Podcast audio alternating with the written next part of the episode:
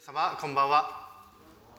いつも私たち伝道者のためまた教会のために覚えてお祈りくださり心から感謝いたします。私にとって今年初めての講談でのご奉仕であります。今年も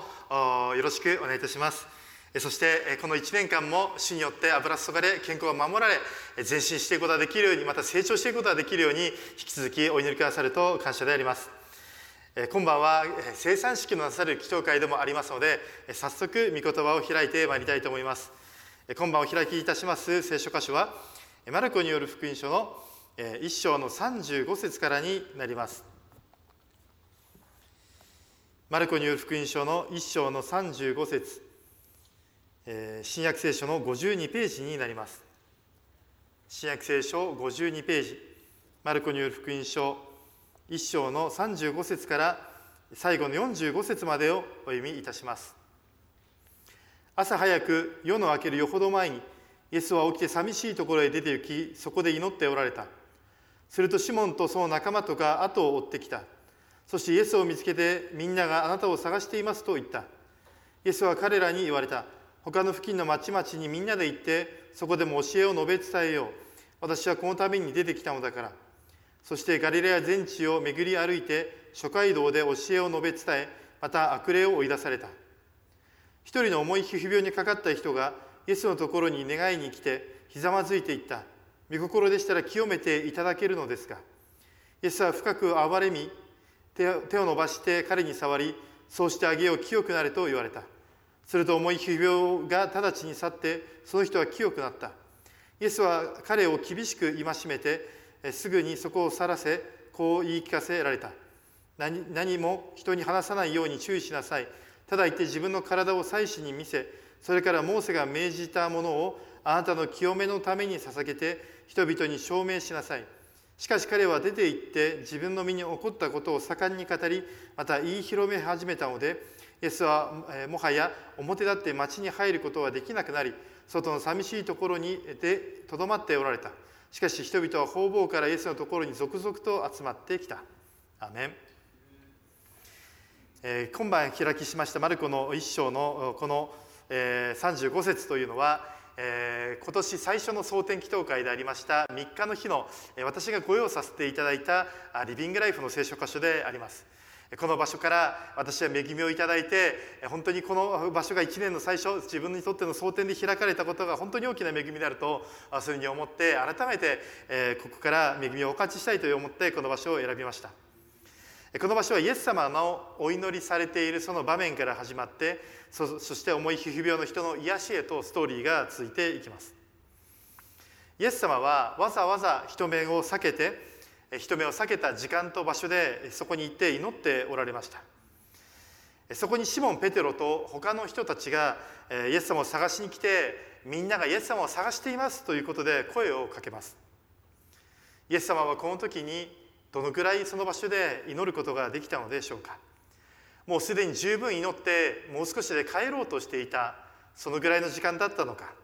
それともイエス様も起きて寂しい人がいないところに出て行って祈り始めたばかりなのか、まあ、どの時に声をかけたのかで随分様子も変わってくると思いますけれどもイエス様がお祈りをしておられたというその時間よりもみんなが探しているということの方をペテロや弟子たちの方は重たく受け止めて祈っているイエス様の祈りを妨げるというかみんなが探していますと声をかけたそういったストーリーがこの場所に書かれています。イエス様の生活から見えるルーティンというのがあります。それは祈り奇跡祈り奇跡というそのようなルーティンです。イエス様は実際にお祈りをした後に39節で教えを述べ伝え悪霊を追い出されるという奇跡をなされました。そして40節からは重い皮膚病を患った人がイエス様に触れていただいて癒される清められるというそのような奇跡が行われています。ペテロたちがイエス様を探して声をかけて終わってしまったイエス様のお祈りの時間、まあ、その声をかけたことが良いか悪いかは別にしてもイエス様にとってこの人がいない寂しい場所で祈っておられたその時間というのはこの祈りの時間というのはイエス様にとって大変価値のある時間であったということを見ることができます。まずはここからお分かちしたい一つ目のことそれは祈りから奇跡が始まるということです。祈りから奇跡が始まる。1月の3日の蒼天祈祷会の時の聖書歌詞であるというふうに先ほど申しましたけれども朝早く夜の明けるよほど前にイエス様は起きて寂しいところに出て行き祈っておられたという。その1月3日また三が日の日世の中はが、えそのお正月でみんながのんびりしているあるいは初売りでお店は忙しくしているそういう時期。でもそのまだ人々が起きていないその時間帯に教会に蒼天祈祷会を守る方々が来てその場所で祈る。この時間が与えられている。ああこれはここから奇跡が始まっていくんだと私はこの御言葉からそのようなメッセージをいただいて恵まれてその朝を迎えることができました。イエス様もそのように祈るところから奇跡の見業ミニストリーが始まっていったのであります。イエス様は伝道と奇跡の後で休憩するために寂しいところに行かれたのではありません。人目を避けて静かなところに行かれたのはそれはそこで集中して祈りそして次の奇跡次の伝道のための備えをしていたというふうに言うことができるでしょう。イエス様はこの祈りによってご自身も養われまたそこで恵まれて力をいただいてそして立ち上がって伝道と奇跡の働きをなされたのであります。そしてその祈りから39節そしてガリラや全地を巡り歩いて諸街道で教えを述べ伝えまた悪霊を追い出されたと書かれています。そしてその後の40節で後ほど詳しく話しますけれども重い皮膚病にかかったその男性を癒しその癒しへとつながっていきます。これらの癒しと解放のストーリーはイエス様の祈りから始まっているのです。祈りから奇跡は始まるという。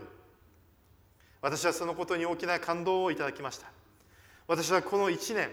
祈りと祈りに応えてくださる神様の力をもっと信頼して歩む年にしたいとそのような思いをいただきました。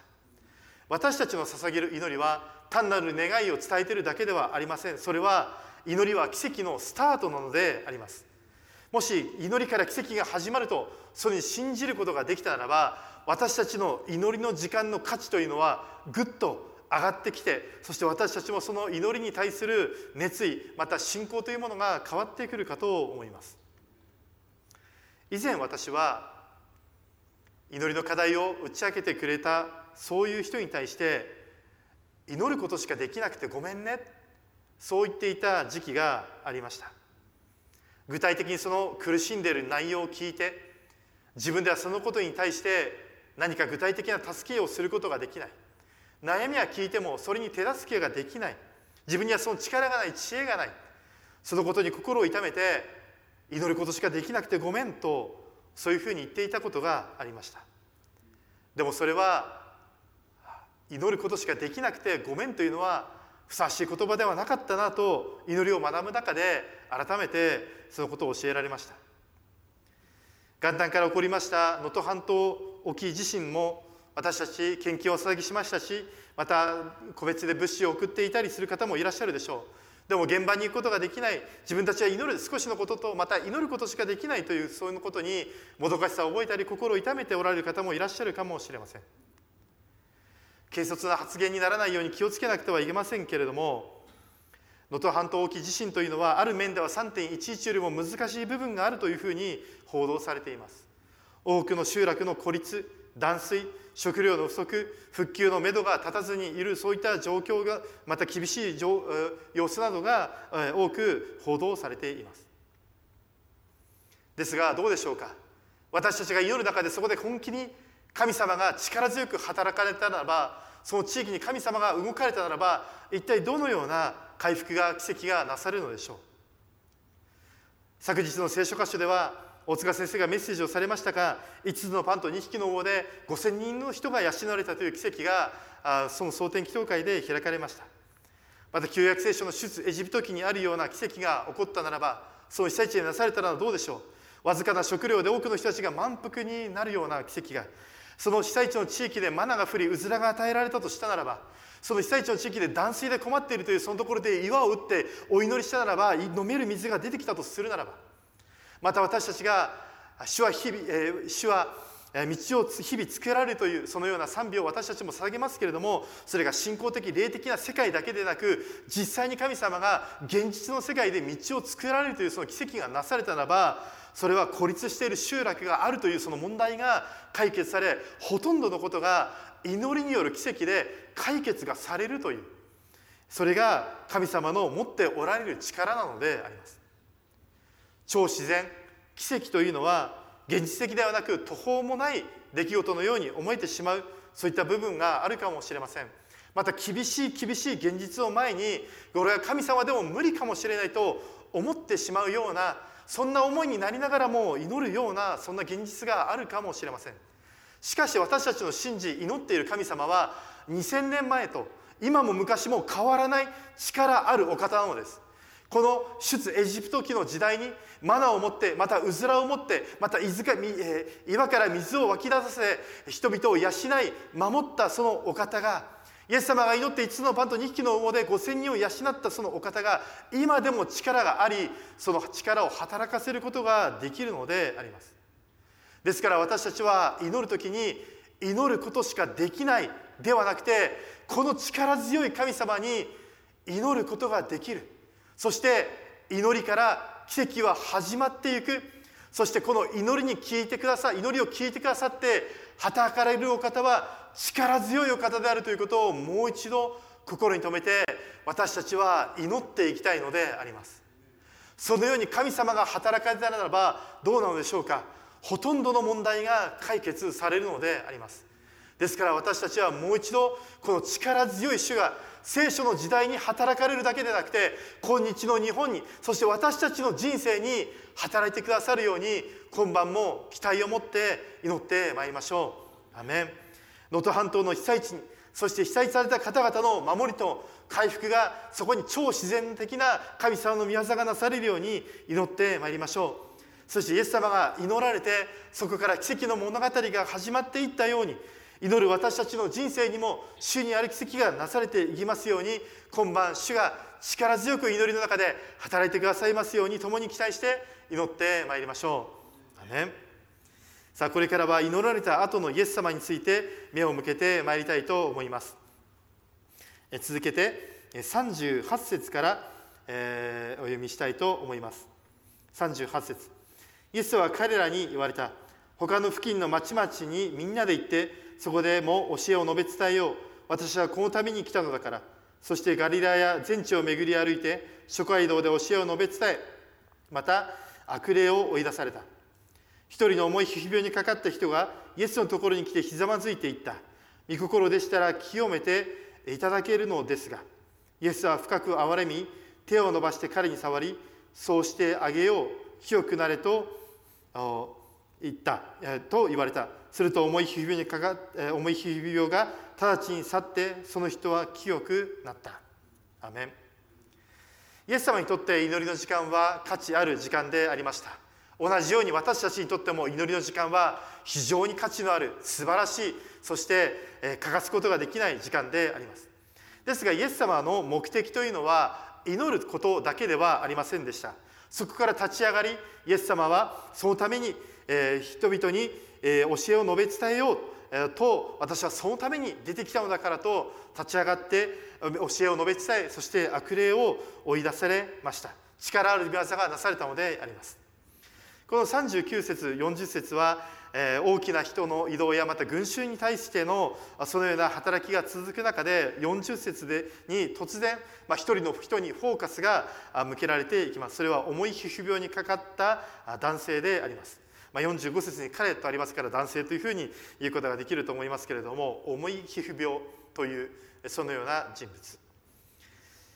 古い口語訳聖書を読んでいますとそこには雷病というふうに書かれています。けれどもこれは聖書に書かれているのがそのまま現代でいうところのハンセン病を表しているわけではないということが分かって研究の中で分かっていますので今では重い皮膚病というふうにその皮膚病の全体的な総称を表していたり翻訳によってはヘブル語のそのままの言葉サラートというふうに書かれています。まあ、そのような皮膚に症状が出るそういった病気が当時あったということであります。そしてその重い皮膚病にかかった人に対する対応というのはレビ記の中でその立法で規定されているそういったものがあります。重い皮膚病にかかった人サラトにかかった人というのは汚れたものとして扱われました。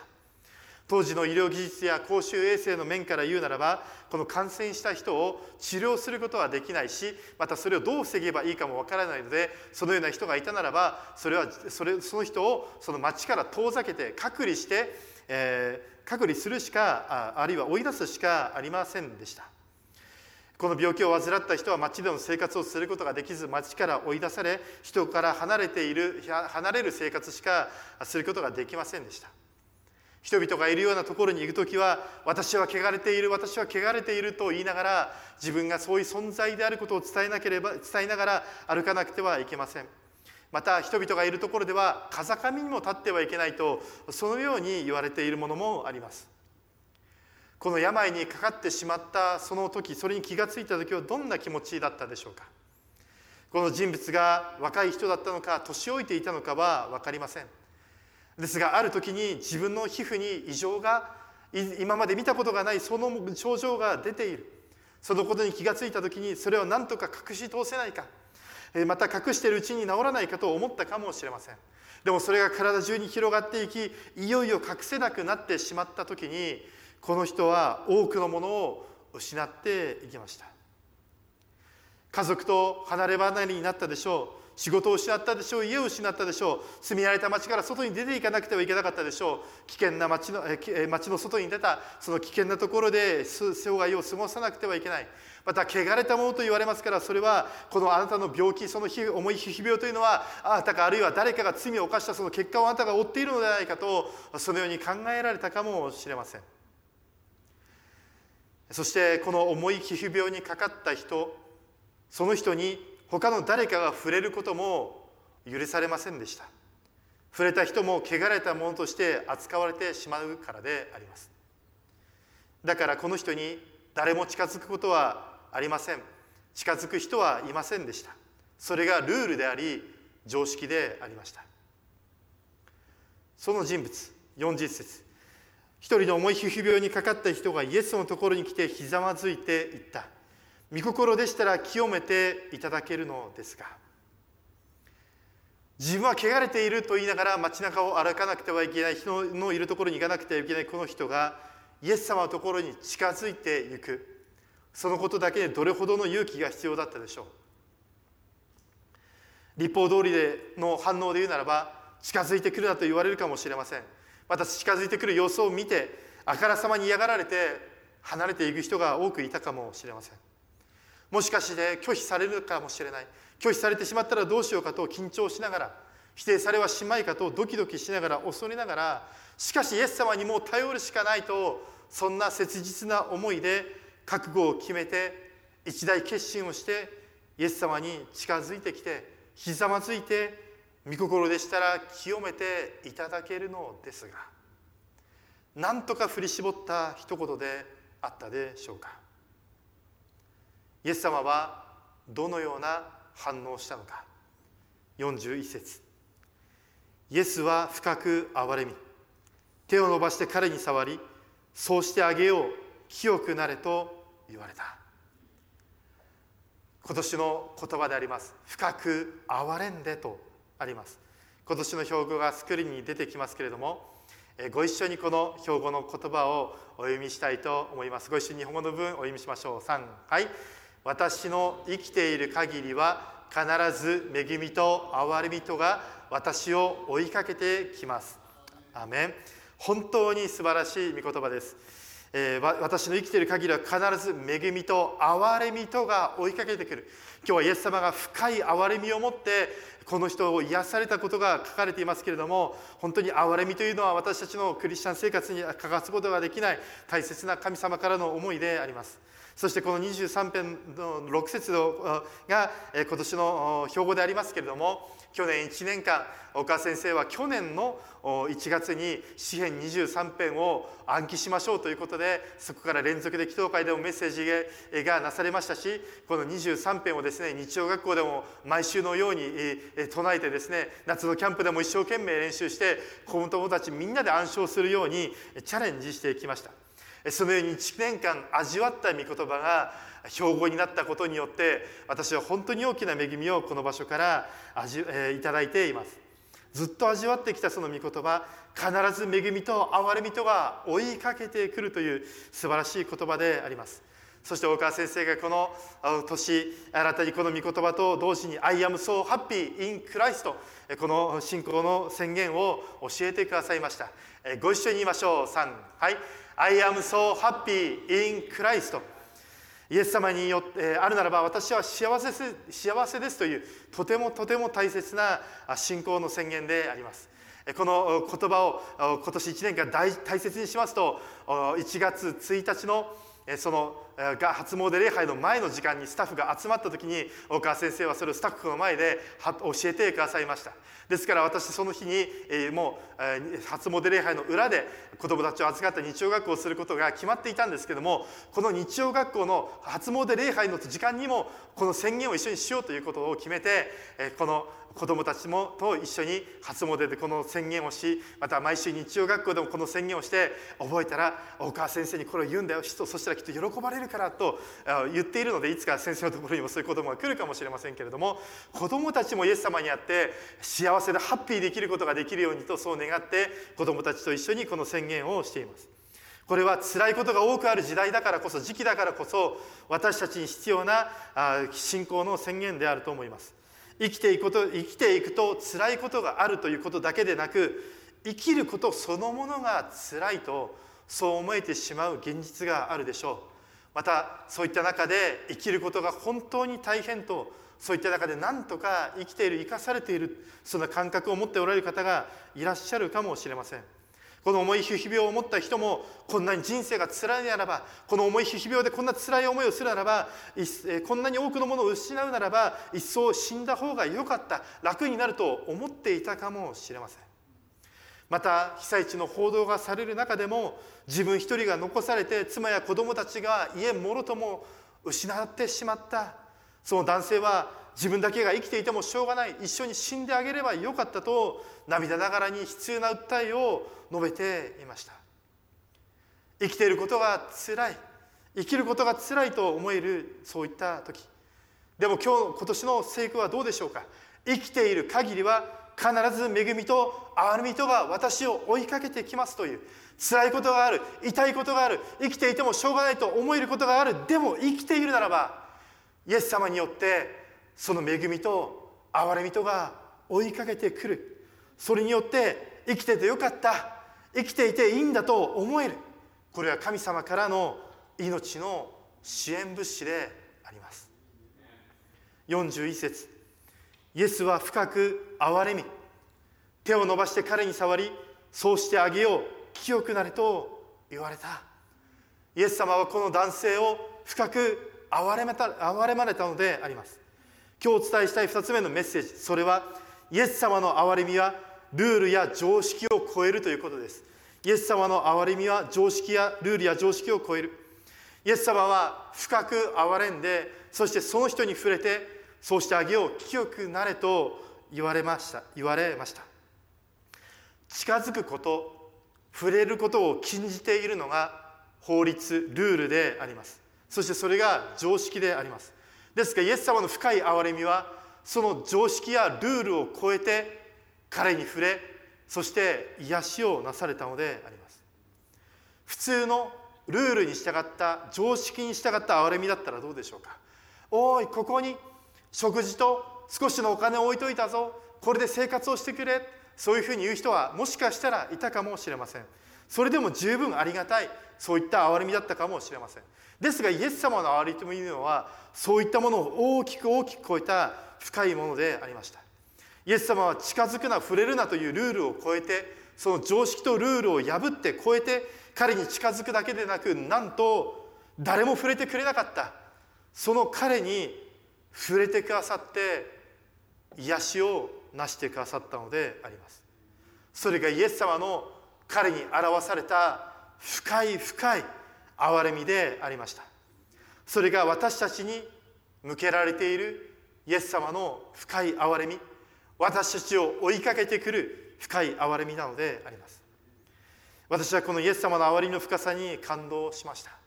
またイエス様によって追いかけてくるこの憐れみと恵みというのは半端なものでないということを知り感動しました。今年の標語をもう一度出していただきますけれども恵みと憐れみとが私を追いかけてきますという追いかけてくる。この追いかけてくるという表現にもちろん感動したのであります。私たちがどこにいてもどんな状況でもどんなシーズンであったとしてもその恵みと憐れみが離れることなく追いかけてくるというその表現。もちろんそういうこともあると思いますけれどもでも私私はこの御言葉を味わう中ででもなんで追いかけてくるんだろう。そう思いました。ついてくるでもいいんじゃないか。でもついてくるでは何かこうお互いの距離に一定の隙間があるようなそんな感じがあるかもしれませんけれどもでも追いかけてくるというのは追い追いかけて追いついてまるで何かこう捕まえるというかもう一度その人を,、を捕まえるようなそんなニュアンスがあるそんな言葉かもしれないとそのように思いました。イエス様の素晴らしいそして深い憐れみによってこの癒された人。イエス様の憐れみが表されました。癒されました。でもこの人は何をしたのでしょうか。43節44節。イエスは彼を厳しく戒めすぐにそこを去らせこう言いか言い聞かせられた。何も人に話さないように注意しなさい。ただいて自分の体を祭司に見せそれからモーセが命じたものをあなたの清めのために捧げ人々に証明しなさい。ここに出てくる祭司に見せるというのは今でいう病院に行って診断書を書いてもらう中証明をしてもらうようなそういった法的に結構効力のあることその正式な手続きをしてきなさいというふうにイエス様は言われました。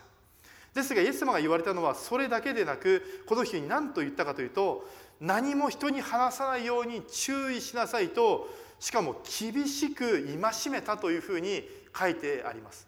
ですから現代的な言葉で言うなら絶対言うなよというような誰にも言っちゃダメだよと念をして言ったようなそんな表現であったかもしれません。なぜイエス様はそのように厳しく誰にも言っちゃダメだというふうにおっしゃったのか、まあ、それはいろいろと解釈が分かれる難しい部分であるかもしれませんけれどもでもそのように厳重に注意された戒められたこの人は何をしたかというとなんと45節。しかし彼は出て行って自分の身に起こったことを盛んに語りまた言い広め始めたのでイエスはもはや表立っては町に入ることができなくなり外の寂しいところでとどまっておられた。イエス様に再三そのように言われたにもかかわらずこの人はイエス様の言ったことを忘れてしまったのかそもそも守るつもりがなかったのか盛んに言い広め始められました。もしかしたら長く患っていた苦しい病から解放されて喜びのあまりに嬉しくて嬉しくてイエス様がそう言っていたけどもう止められなくてもう本当にこの方は素晴らしいんだとそのように言ってしまったのかもしれませんけれどもでも私はこの御言葉を味わう中で喜びであったとしても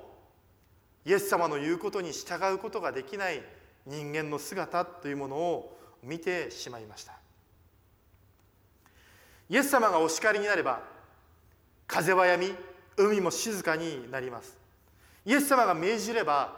悪霊もどんな数であったとしてもイエス様の言うことを聞き出ていきます。また今日の聖書箇所でも病が治ったのではなく去ったというふうに書いてあります。イエス様が命じるならばどんな病でもイエス様の語ることに従って去っていきます。でその人から出ていきます。その結果その人は癒されるのであります。神羅万象あらゆるものがイエス様の語ったことに聞いて従うにもかかわらず唯一イエス様の語ることに従わないのは人間であるということをこの場所で見ることができます。癒された重い皮膚病の人も厳しく戒められたにもかかわらずイエス様の言われたことを守ることができませんでした。それが私たちの弱さであるということができるかもしれません。それが人間それが私たちであります。もし